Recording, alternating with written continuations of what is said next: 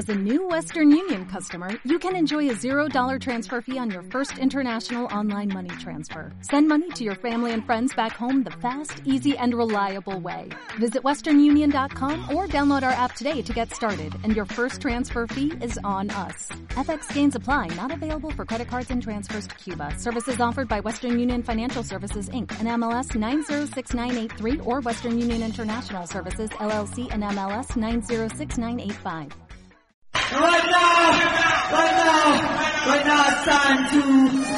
Carretera perdida. Arrima la oreja, comienza Carretera perdida. Soy Javier Sanabria y os doy la bienvenida a esta rock movie polvorienta. En nuestro programa número 155 conectamos con el señor Swite que nos deja otras de sus acertadas reflexiones y rescata a otro olvidado del paisaje psicodélico. Y también visitamos a Carlota Chelsea en su hotel donde nos recibe encantada. O es el hotel el que está encantado o algo por el estilo.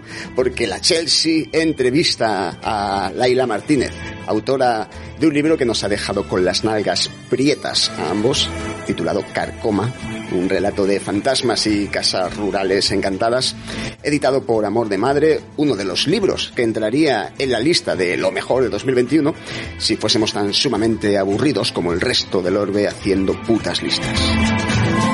Es que además me parece la forma más baja de adulación. Vamos, que no nos interesa. Lo que sí nos interesa, y mucho, son los temazos. Así que sin más dilación, vamos a empezar. Y como es menester, lo hacemos con música. Escuchamos a Hippies.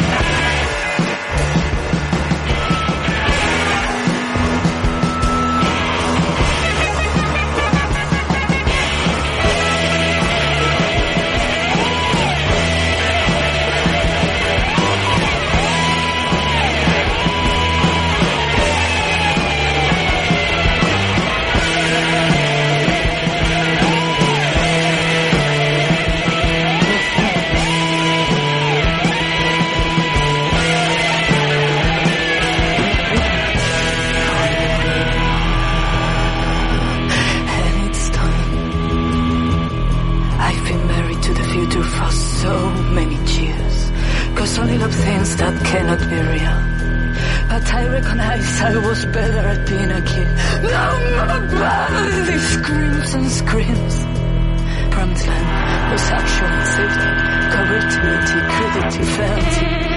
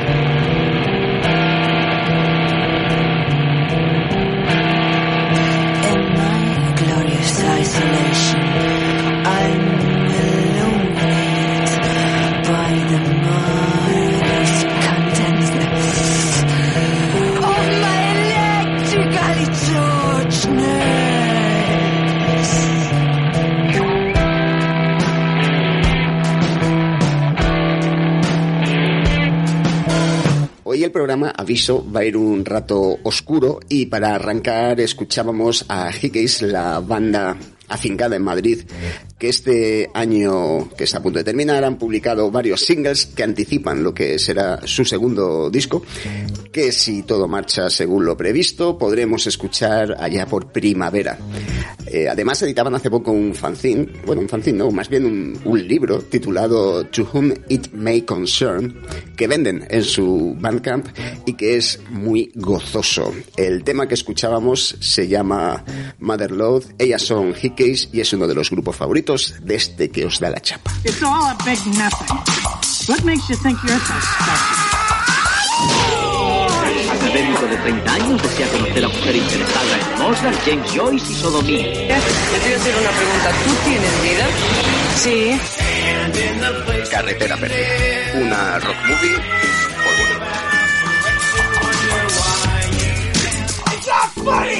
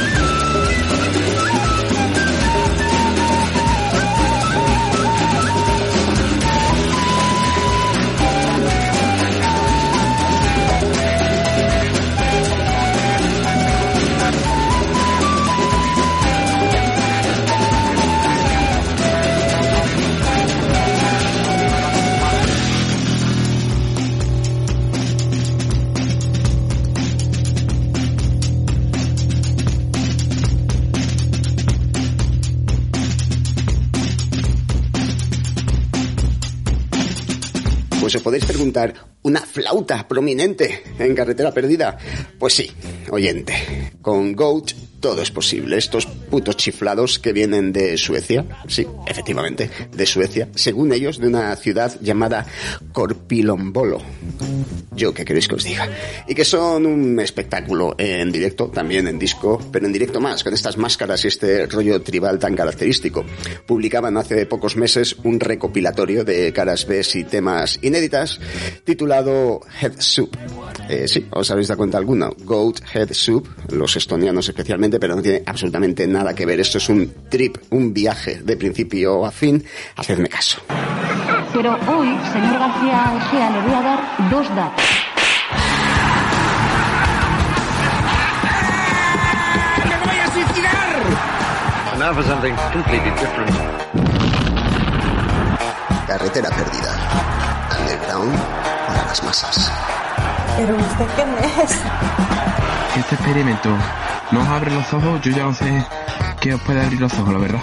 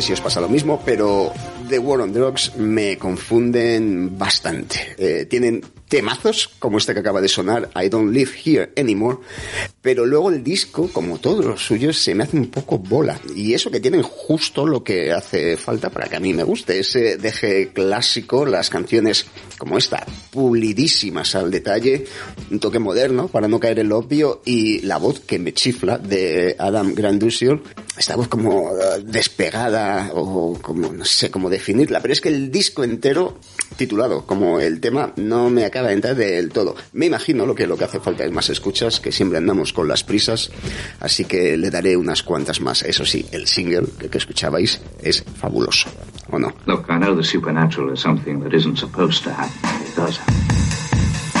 Carretera perdida. El faro cultural para mentes inquietas. Emisores de radio piratas.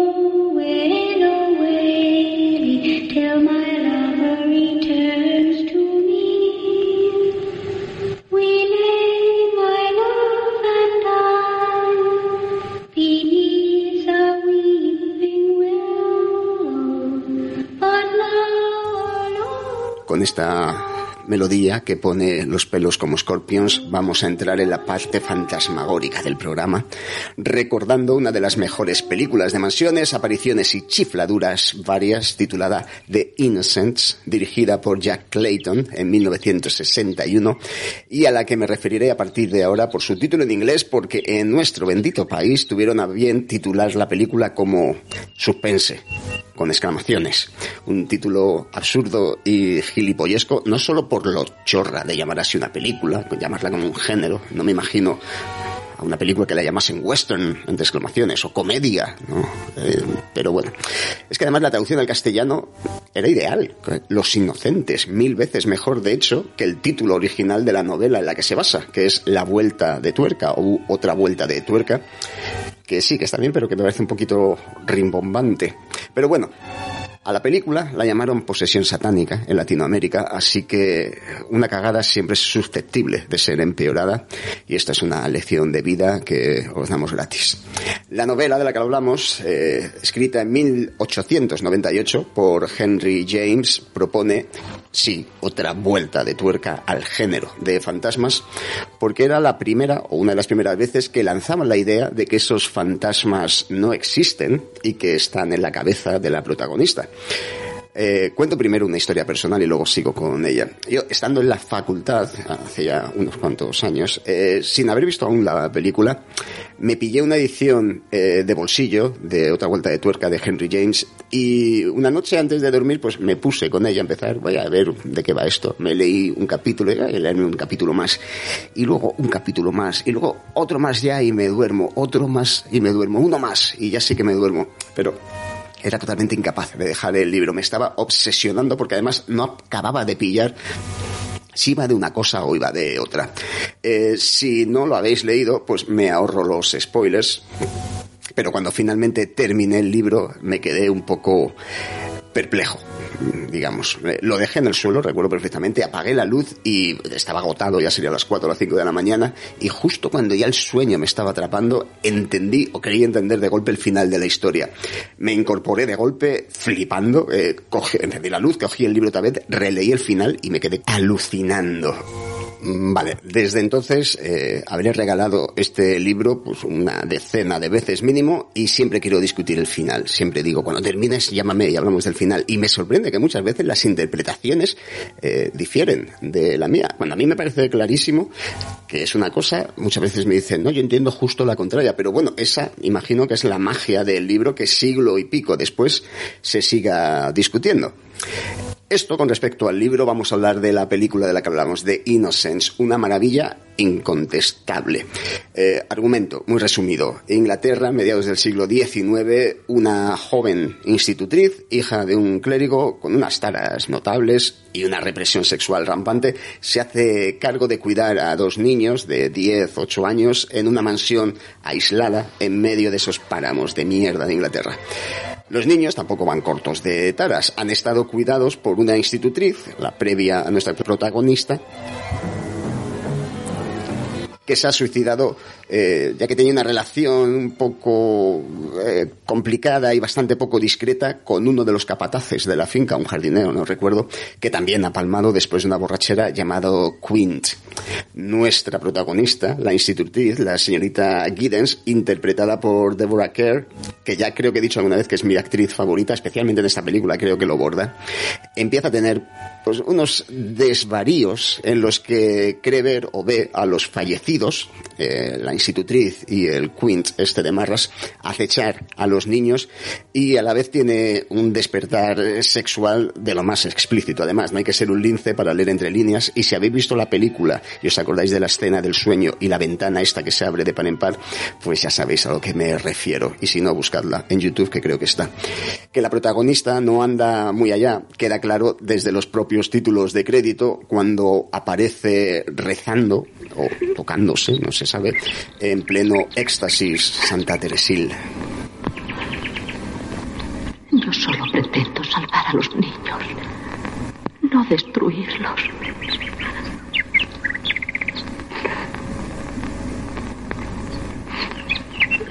Los quiero más que a nada en el mundo.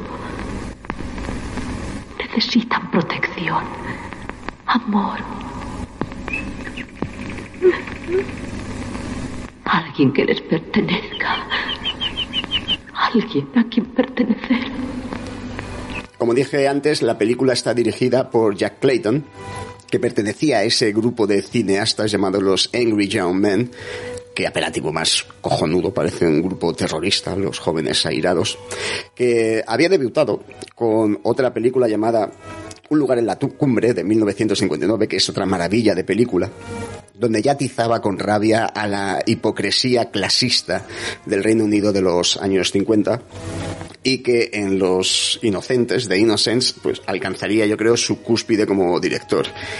Esta hipocresía de la que hablo eh, ya la vemos desde el inicio de la película con la conversación que tiene Giddens con el tío de las criaturas, interpretado en un papel muy cortito por Michael Redgrave, que es un idolazo, un actor como la copa de un pino, y que aquí hace del típico señorito, eh, pues crápula, atractivo, elegante y rico, que demuestra muy poquito interés en cuidar de los niños. Y bueno, ahí en esa escena ya vemos que hay un fuego que arde intenso en los ojos de la Kerr cuando se embelesa con Redgrave. Y ahí queda claro que la muchacha tiene sus necesidades y que hasta entonces no ha tenido mucho contacto con el género masculino de ningún, de ningún tipo, salvo su padre, que creo que es cura, clérigo o algo por el estilo. Eh, la condición fundamental por la que contrata Redgrave a la institutriz es que ella nunca, jamás, bajo ningún concepto, se debe comunicar con él. Ahí te las apañes de manual. Señorita Giddens, quiero hacerle una pregunta personal. ¿Tiene usted mucha imaginación? Ah, sinceramente, creo que sí. Sí. Bien. La verdad es más fácil de creer cuando se tiene imaginación. Y yo quiero serle sincero. Soy un hombre soltero y no muy insociable. Paso la mayor parte del tiempo viajando. La vida que llevo en Londres, pues es, es divertida, pero me atrevo a asegurar que no es precisamente la vida más adecuada para unos niños. En resumen, señorita, soy un egoísta. El egoísta menos indicado para cargar de pronto con dos huérfanos. Es una lástima. Si quiere que le diga la verdad, no sé qué hacer con ellos, ni moral ni materialmente. Y a partir de aquí empieza lo interesante en la película, y somos testigos del descenso a la chifladura de la buena de Giddens, que se obsesiona con el fallecido Quint y proyecta sus calenturientas fantasías en el pequeño Miles. Eh, el pequeño Miles, que en un prodigio de sensatez, en el doblaje en castellano le llaman Mitchell, porque Miles debe ser muy complicado de pronunciar, entiendo. ¿Qué está usted haciendo ahí? Pero criatura, ¿por qué está tan Lo he visto. No me diga que no, porque estoy segura. Le he visto ahí quieto. ¿A quién? Al mismo hombre, al hombre de la torre. ¿De la torre? Pero ahora, ahora estaba frente a mí, en la ventana, quieto, como si acechara a alguien. ¿Qué aspecto El tenía? pelo negro y rizado, y los ojos, unos ojos fijos, crueles. Es, ¿Quiere decir que era guapo? Sí, sí, guapo, pero repugnante. Y no es la primera vez que le veo. Usted le conoce. Queen. Peter Queen, el criado del amo. Pero usted Sí, decía que- señorita, murió. Créame. Queen murió. ¿Murió? Lo que en un principio puede parecer una historia típica de fantasmas, eh, deriva en un relato en lo que cabe todo lo prohibido. Eh, la enfermedad mental, la homosexualidad, la pedofilia, el maltrato infantil, la maldad pura. En la película todos son interrogantes y tenemos cero certezas, igual que la lectura del libro. Aquí el espectador tiene que rellenar las piezas que faltan y adoptar una postura pues, detectivesca, cuando no de psicólogo, para entender lo que está ocurriendo, porque no se nos da absolutamente nada mascado y esa es la maravilla. Las preguntas de las que hablo pues, son infinitas. Eh, ¿Los fantasmas son reales? Eh, y si son, son apariciones benignas, Eh, son malos, quieren defender o quieren atacar a los niños. Está Giddens chiflada, está enamorada del niño. Mitchell, ¿qué tienes escondido debajo de la... No lo escondo. Lo tengo al calor. Lo encontré esta mañana. Uno de mis pichones. No podía dejarlo allí solo. Pero Mitchell... Su cuello... Parece como si... Alguien se lo hubiera roto. Sí, pobrecillo. Lo enterraré mañana. Deme un beso, señorita Giddens.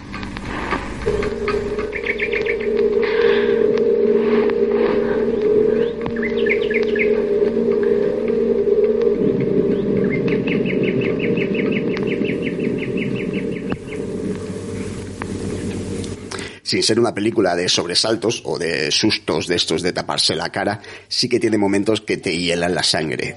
Y para despedir elijo una de las escenas que más me aterrorizan de siempre y que no ha sido superada por casi ninguna película, en la que además no pasa prácticamente nada. Está rodada a plena luz del día y los que sois fans de Black Sabbath entenderéis a la primera a lo que me refiero. Buscadla en YouTube o qué puñetas, ved la peli que está en filming y pasad un poquito de canguele.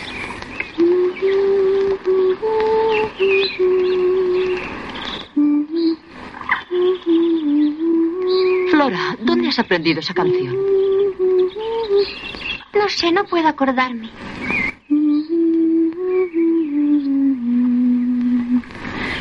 Canción de la caja de música, ¿verdad? ¿No lo es?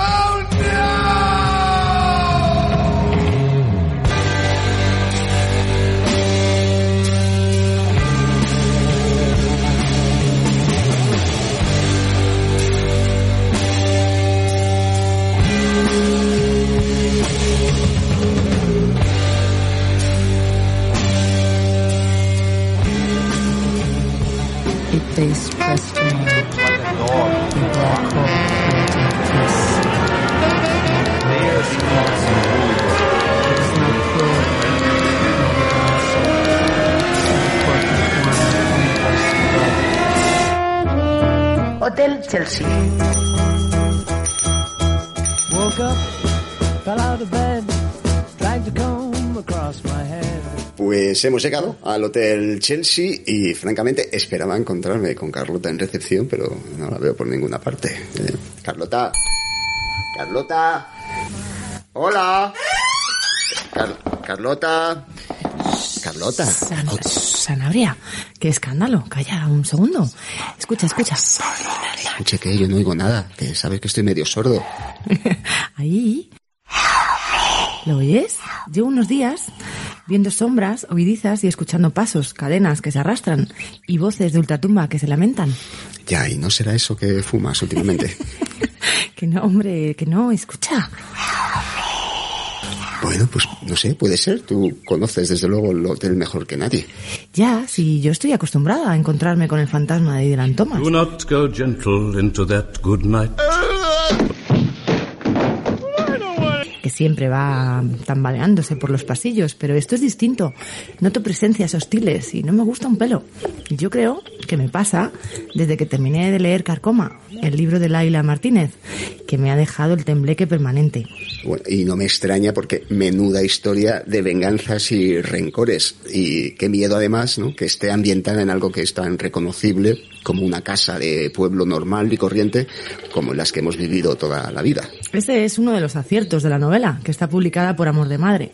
Carcoma narra la historia de tres generaciones de mujeres en un pueblo de Cuenca, salpicada de secretos, desapariciones y apariciones de fantasmas y violencia. Tanto la física, que se ceba en los más débiles, como la estructural del patriarcado y la impuesta por las clases pudientes a los más desfavorecidos. Una novela fantástica que deberías incluir en la lista de lo mejor del año, Sanabria. Mira, Carlota, vamos a tener la fiesta en paz. Ya sabes lo que pienso yo de las listas de discos, de libros y de su prima Inés, la de Santander.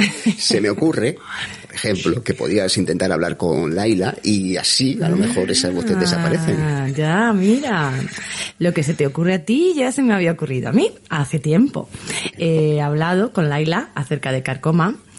Acompáñame a esta habitación cuya puerta nunca se abre para saber. Lo primero que le he querido preguntar a Laila es que en Carcoma el medio es el relato de terror de casas encantadas, pero el mensaje trasciende mucho más allá. Luchas de clases, violencia en la familia o entre familias. ¿Por qué eligió este género en concreto? Bueno, eh, hay varias cosas, ¿no? Sobre todo hay una que es que yo es el género que mejor conozco porque es el que más me gusta personalmente, eh, tanto en cine como en literatura.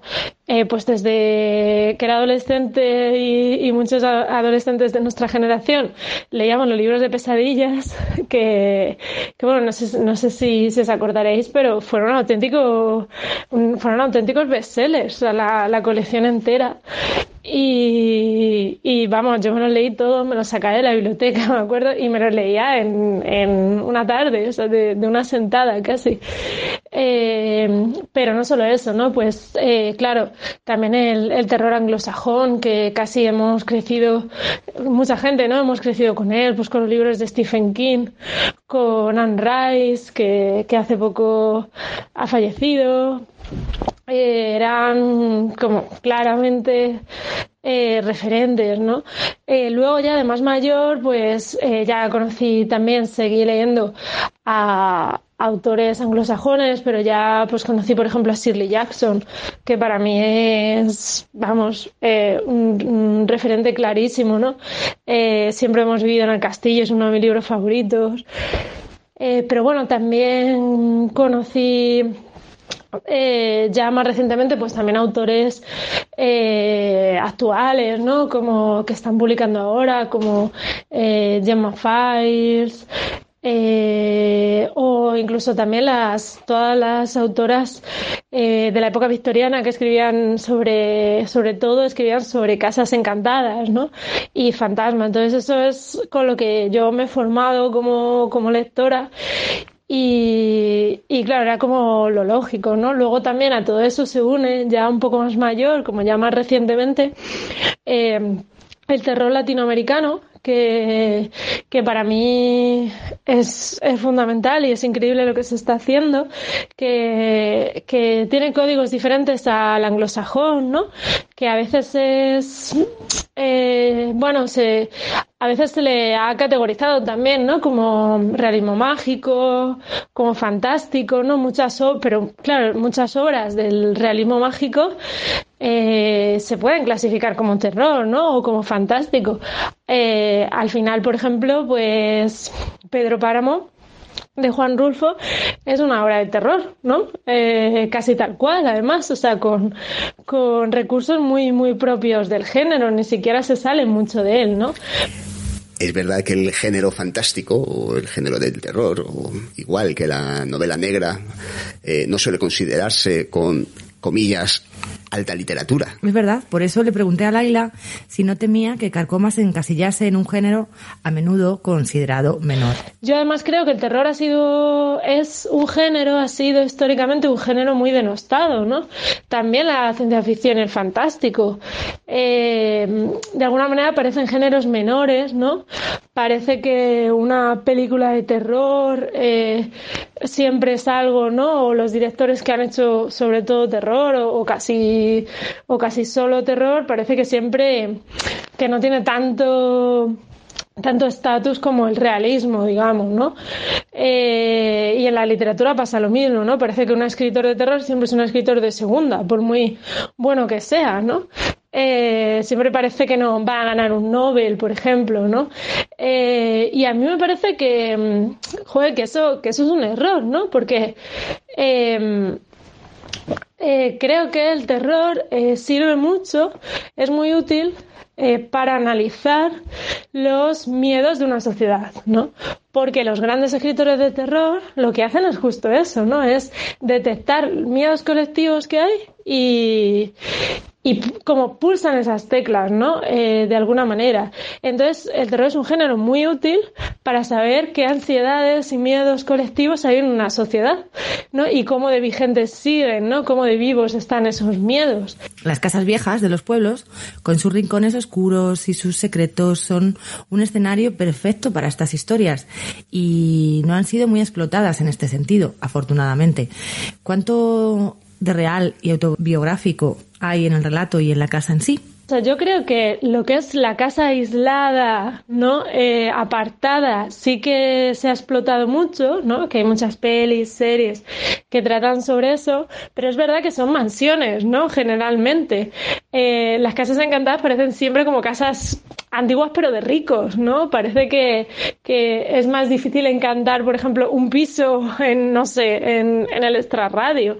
Sí que es verdad que la, yo tengo, yo me parece que la, eh, el mundo rural eh, de la península, eh, castellano, por ejemplo, se- sí que se ha explotado muy poco su potencial eh, para dar miedo, ¿no?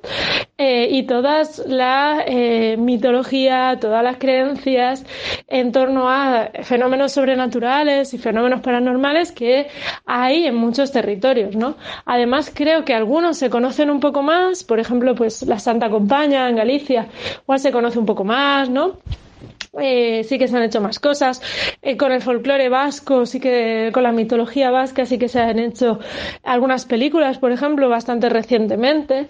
Pero, por ejemplo, el, yo creo que las creencias así de la meseta, ¿no? De Castilla, de como de la Castilla profunda, creo que no se han explotado mucho en el terror, ¿no? Y creo que tienen mucho, mucho potencial realmente. Eh, porque, pues, por ejemplo, en la, en la zona donde bueno, en La Mancha, eh, que es donde, de donde es mi familia, mi- bueno, mi familia es más de la Alcarria, es una zona que está entre la Alcarria, La Mancha y la Sierra de Cuenca. Pero en toda esa zona, por ejemplo, las creencias sobre los aparecidos eh, son, son muy habituales y ahora ya un poco menos, porque también, claro, es una zona muy despoblada y donde queda muy poca gente joven. Pero, mm, pero vamos, yo he ido con mi abuela por el pueblo y se nos, nos ha parado gente. Yo me acuerdo más una conversación con una chica, una familiar suya, que le contaba a mi abuela cómo eh, se le apareció su madre en la esquina de la habitación, de la alcoba. Y lo contaba como, o sea, no, o sea, es algo que está culturalmente ahí, ¿no? Y mi abuela igual, mi abuela está convencida de que ha visto a gente, a familiares suyos, de que los ha visto varias veces además en la casa de mi pueblo, ¿no? La verdad es que la historia hiela la sangre y además no hay muchos elementos positivos a los que agarrarse, ¿verdad? En el relato es todo carcoma, rencor, venganza.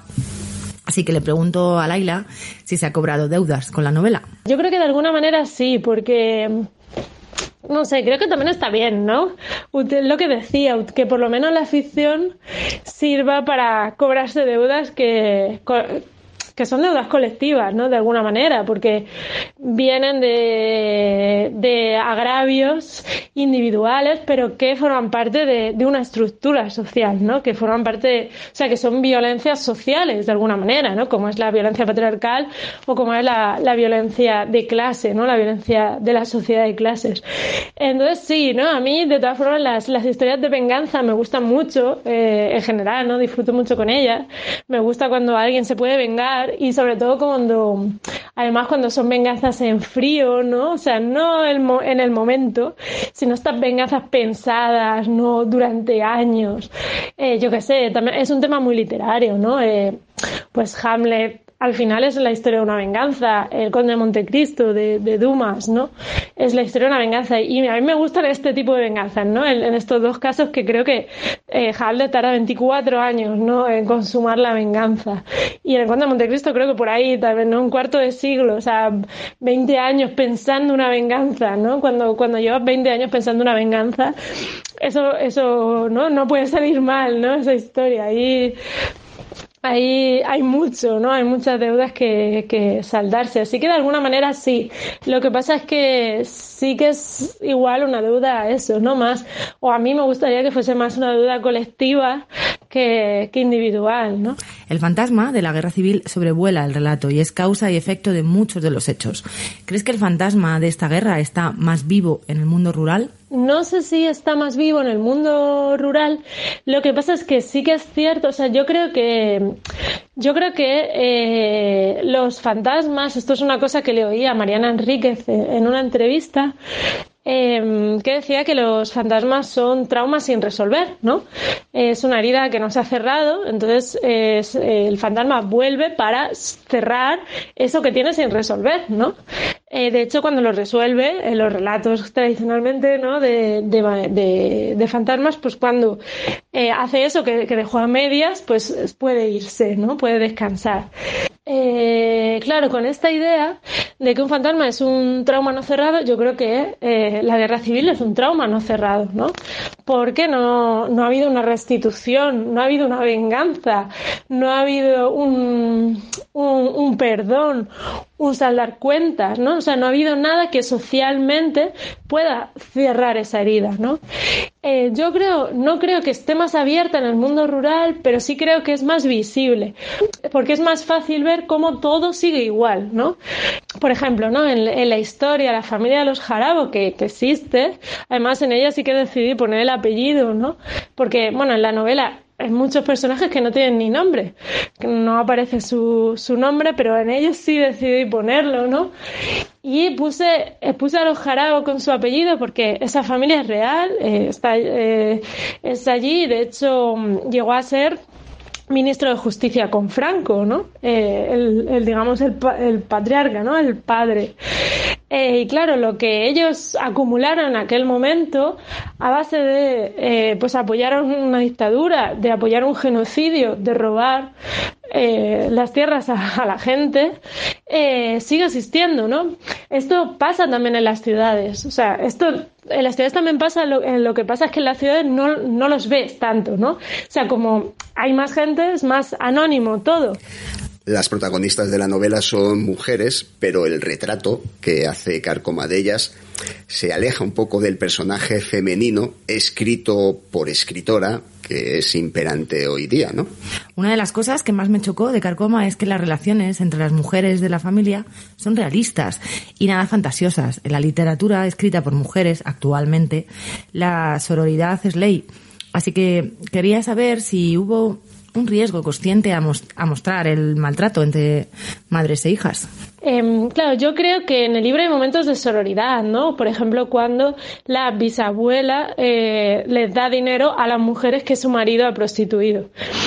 Em, no, el dinero que saca de la venta de los muebles y, de cosas de la casa lo reparte con ellas de alguna manera porque piensa que no son tan diferentes a ellas, ¿no? Que, que aunque ella era, digamos, la esposa oficial, ¿no? La que tenía el estatus de cara a los demás, el maltrato y la explotación que han vivido es muy parecida, ¿no?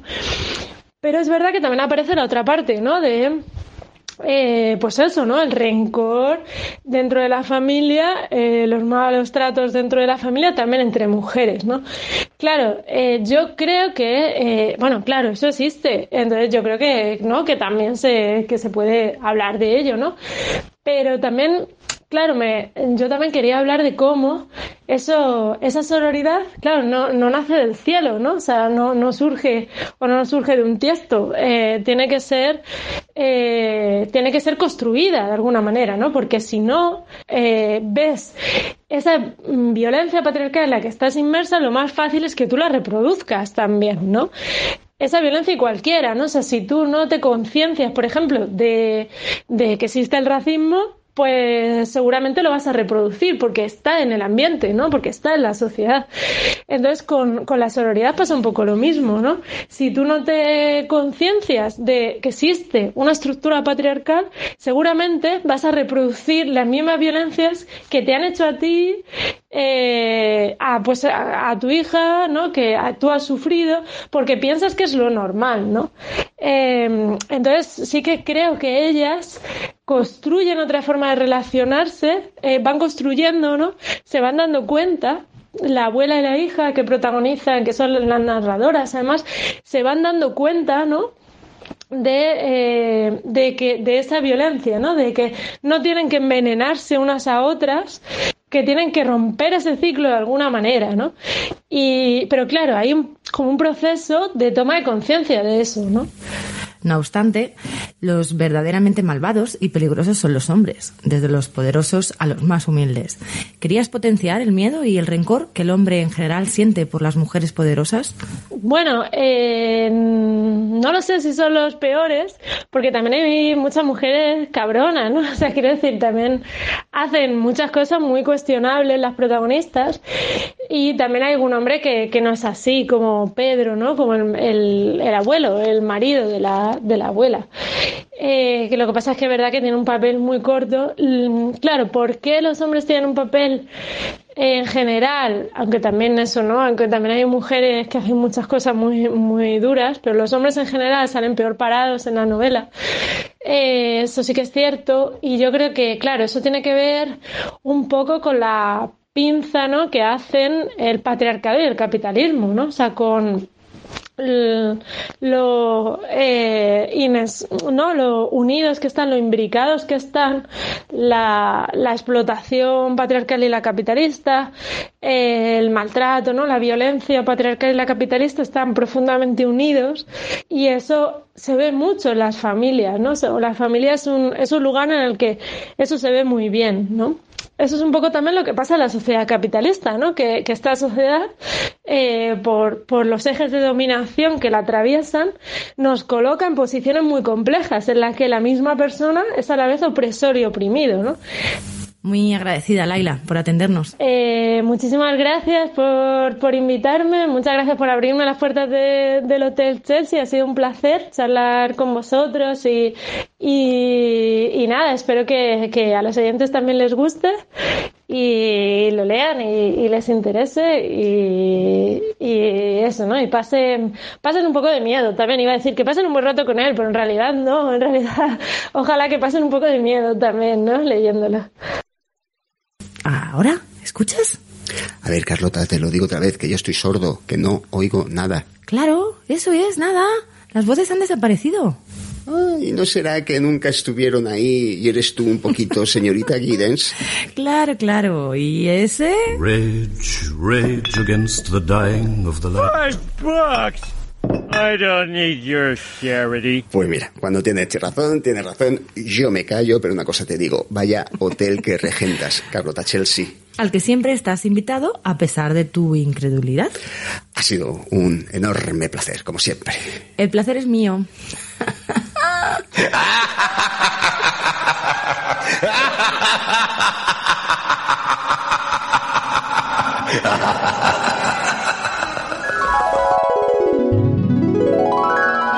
Cualquier tiempo pasado fue peor o como mucho igual.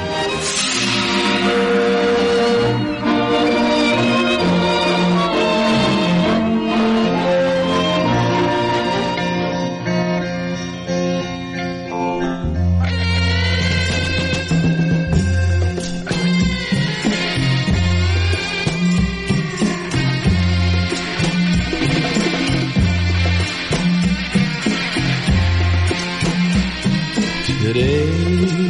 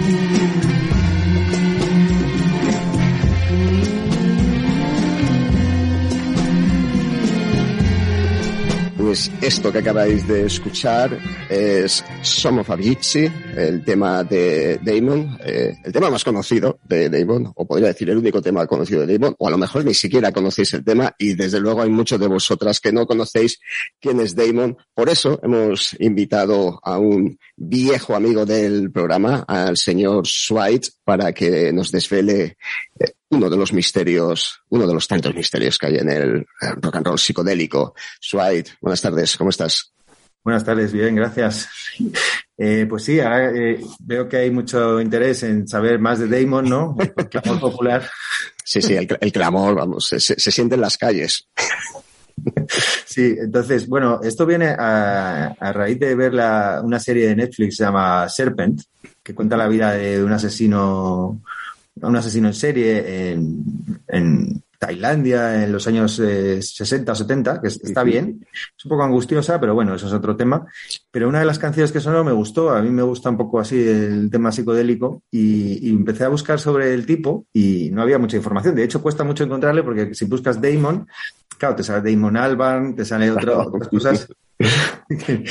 y, y bueno, al final, eh, bueno, la, la gracia de, de este tipo es que eh, tiene una entrevista donde cuenta bastante de su vida y es algo peculiar porque los artistas, digamos, eh, sí, rarezas psicodélicas de los 70 no hay mucha información más allá de el nombre de las canciones y a lo mejor la discográfica, ¿no? Entonces, el, el- de hecho, la revista se llama Psychedelic Baby que es, por, por- por otras razones, es, es una canción de Joe Cuba que me gusta mucho también, se llama así, pero bueno, eso es ya para otra, para otra ocasión. Y, y el tipo cuenta, bueno, su, eh, bueno, este- él está muy obsesionado con el tema gitano, porque él se, eh, se siente gitano porque viajó mucho de, de- cuando era adolescente, le cambiaron muchos colegios. y tal. De hecho, hasta se, se inventó su propia guitarra gitana, que es un instrumento de cinco cuerdas, que aparentemente sale en la canción. Y, y bueno, el tío, bueno, pues eh, es bastante honesto, ¿no? Comparado con las grandes biografías que estoy leyendo, gracias al señor Sanabria, la de Motley Crue, eh, claro, eh, que son epopeyas. Eh, Esto es, es un ejercicio de honestidad, ¿no? El tipo, bueno, pues le preguntan en, en alguna ocasión, eh, ¿cómo fueron tus 70, los los 70, los 80 y los 90? Y dice, no, pues básicamente heroína. Era un yonki, sí. Sí, se reconoce, autorreconoce como yonki, pero sin grandes como, vaya, fiesta, vaya fiestas me pegaba. No, no, el tipo es...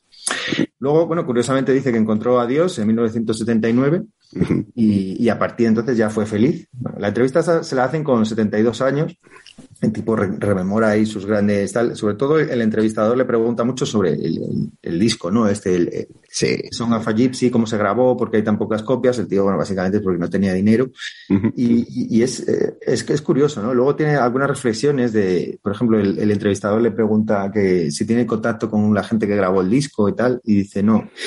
Eh, menos una, bueno, hay una chica que sí, dice el resto eh, o se murieron o se volvieron egocéntricos. Y es, es como, una, frase para un ¿no? Pues- y luego él dice, yo me centré en Jesús, o sea que él, él solo define eh, tres estados posibles, ¿no? De, o sea, muerto, egocéntrico o centrado en Jesús, no, no Claro, centrado en Jesús, que es el posterior a ser un yonki. O sea, o sea, o eres un coñazo o eres un super coñazo, yonki o, o centrado en Jesús. Ojo, que no estoy diciendo que todos los yonkis sean un coñazo. Creo que todos los que están centrados en Jesús, sí. Cosa que, por ejemplo, no les ha pasado nunca a nuestros amigos de Motley Crue. Bueno, eh, el señor Swite está sufriendo a mi, mi, mi fanatismo con esta gentuza. Es el regalo, yo creo, que más veces he hecho. Los trapos sucios de, de Motley publicados por, por nuestros amigos de, de Spop. Y es verdad que lo que encontramos en los trapos sucios es como una especie de glorificación de, de todo lo malo. De, ser mala persona, de tratar mal a los demás y sobre todo eso, de glorificar la, droga, porque estos eran unos putos desastres, los cuatro. El milagro que sigan vivos sin haber encontrado a Jesús, ¿eh? porque estos cuatro me imagino que, que, que de Jesús eh, más bien poco. Esta es la diferencia, ¿no? Entre los que lograron, digamos, el, la mansión en Beverly Hills y el, los cuantos millones en eh, la cuenta bancaria y los pobres amigos estos como el Damon de Conte, es el apellido o algo así, es que... Sí, es que no, no lo he dicho, ¿no? El tipo se- sí se llamaba de, de- de- el nombre real del tipo es David del Conte y luego él se llamó Damon del Conte, tuvo una discografía que se llama Delcon. David del Conte suena gitano, ¿eh? Suena, Suena. suena bien, ¿eh? Sí, él dice que luego descubrió sus orígenes, ¿no? Que, que- que eran, bueno, no sé, esto es, bueno, es muy de los americanos, ¿no? Que dicen un montón de, no, no sé de dónde sacan esa, esos- Esas memeces. Sí, pero bueno.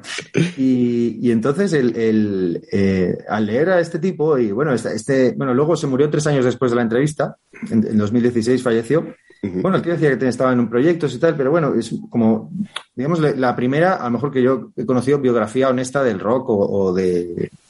Sí. Sin, sin- sin grandezas. Entonces, eh, luego, esto, curiosamente, leí hace poco un pasaje de, de Nietzsche, que es una reflexión ya relacionada con esto y para todos los oyentes de Carretera Pelear. De Motley Crue a Nietzsche eh, con un grado de diferencia. Sí. Cortesía de Swatch. y la guitarra gitana de cinco cuerdas. Lo- esto lo leo, ¿eh? porque normalmente no me gusta leer, pero esto, esto lo tengo que leer porque no me lo sé de memoria. ¿no? Y, y entonces esto eh, se publicó en, en La Galla Ciencia, en un libro de Nietzsche, La Galla Ciencia, tiene esta, esta idea, ¿no? Dice, ¿qué pasaría si un día a una noche un demonio se deslizara furtivo en tu más solitaria soledad y te dijera, esta vida, tal y como la vives ahora y tal y como la has vivido, la tendrás que vivir una vez más e incontables veces más. Y no habrá nada nuevo en ella, sino que cada dolor y cada placer y cada pensamiento y suspiro y todo lo indeciblemente pequeño y grande de tu vida tendrá que retornar a ti y todo en la misma serie y en la misma sucesión. E igualmente esta araña y este claro de luna entre los árboles, e igualmente este instante y yo mismo. el eterno reloj de la arena de la existencia será girado siempre de nuevo, y tú con él, mota de polvo del polvo. ¿Cómo tendrías que quererte a ti y a la vida para no pretender nada más que esta confirmación última, que este último sello? Bueno, es, a mí me parece brutal porque a- aparte de lo- todo que da para pensar que esto pudiera ser así, es, es lo, lo- lo que hace de motivarte a vivir la vida de, de la mejor manera posible. Porque dices, imagínate, hay una probabilidad de que esto pudiera ser así, pues, pues si lo voy a tener que repetir, vamos a hacer que esto esté bien. Claro, vamos a hacerlo bien. Vamos a hacerlo bien. Es como si también, o, o si lo puedes razonar como si te, eh, te estuvieran grabando, ¿no? Ahora que, que todo se graba, ¿no? Como si estuvieras en una, en una grabación continua de tu vida. Como esta grabación que estamos haciendo por Zoom ahora mismo, qué miedo. Y bueno, entonces estas eran las, eh, las reflexiones del día, ¿no? Eh, rockero psicodélico no top, no del top. Claro, esto es, a lo mejor la comparativa con él sería Jim Morrison, ¿no? O sea, que los caminos, la misma Sí. época, tal. Y bueno, y Nietzsche. Pues como ya, ya sabéis, aquí en Carretera Perdida tiene cabida todo. El, el mito de Sísifo revisitado por Nietzsche, un chute de heroína en el brazo de David del Conte o de Nicky Six y los temas de Damon. Hemos empezado con Son of a Gypsy y vamos a elegir otro para terminar. Swide, háganos el favor, elija otro tema representativo de este amigo nuestro. A mí me gusta Don't You Feel Me. Don't You Feel Me. Que, Es el que sale la, eh, bueno, el que, por el que le reconocí. Y, y bueno, ese me gusta. Bueno, le tengo que echar un vistazo a la serie, a, a Serpent, que de hecho esta- el otro día pasamos un poco por encima, nos apareció como una especie de tráiler, eh, estábamos viendo algo, Carlota y yo aquí, y pensé en usted, digo, ¿está seguro que es de las que les gusta a Sway? Hombre, un asesino en serie y un poco de, de- de sordidez es, es lo que es lo que le gusta a Sway. Y hasta ahí podemos leer, que ya sabéis que la identidad y la ocupación de este señor debe quedar en secreto. Vamos a escuchar Don't You Feel Me de Damon, nos despedimos hasta la siguiente. Ha sido un placer, Swite, como siempre. Gracias. Y nos vemos pronto.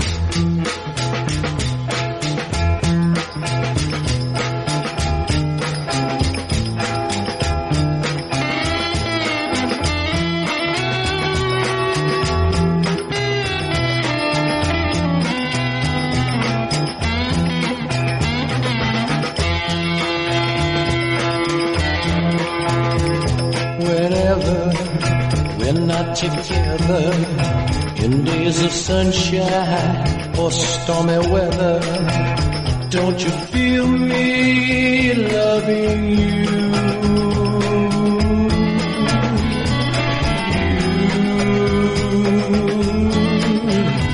In the sunlight or the moonlight, in the dark night, when the time's right, don't you feel me loving you?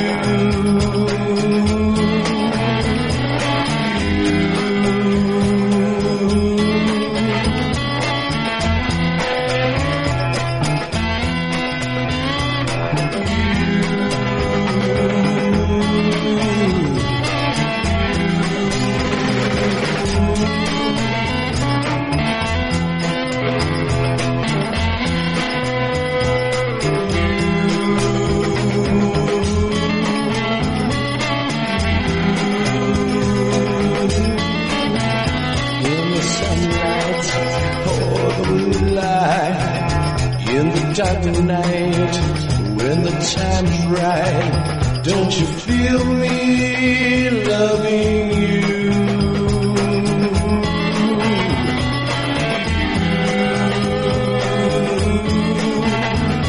Whenever we're not together in days of sunshine or stormy weather, don't you feel me loving you?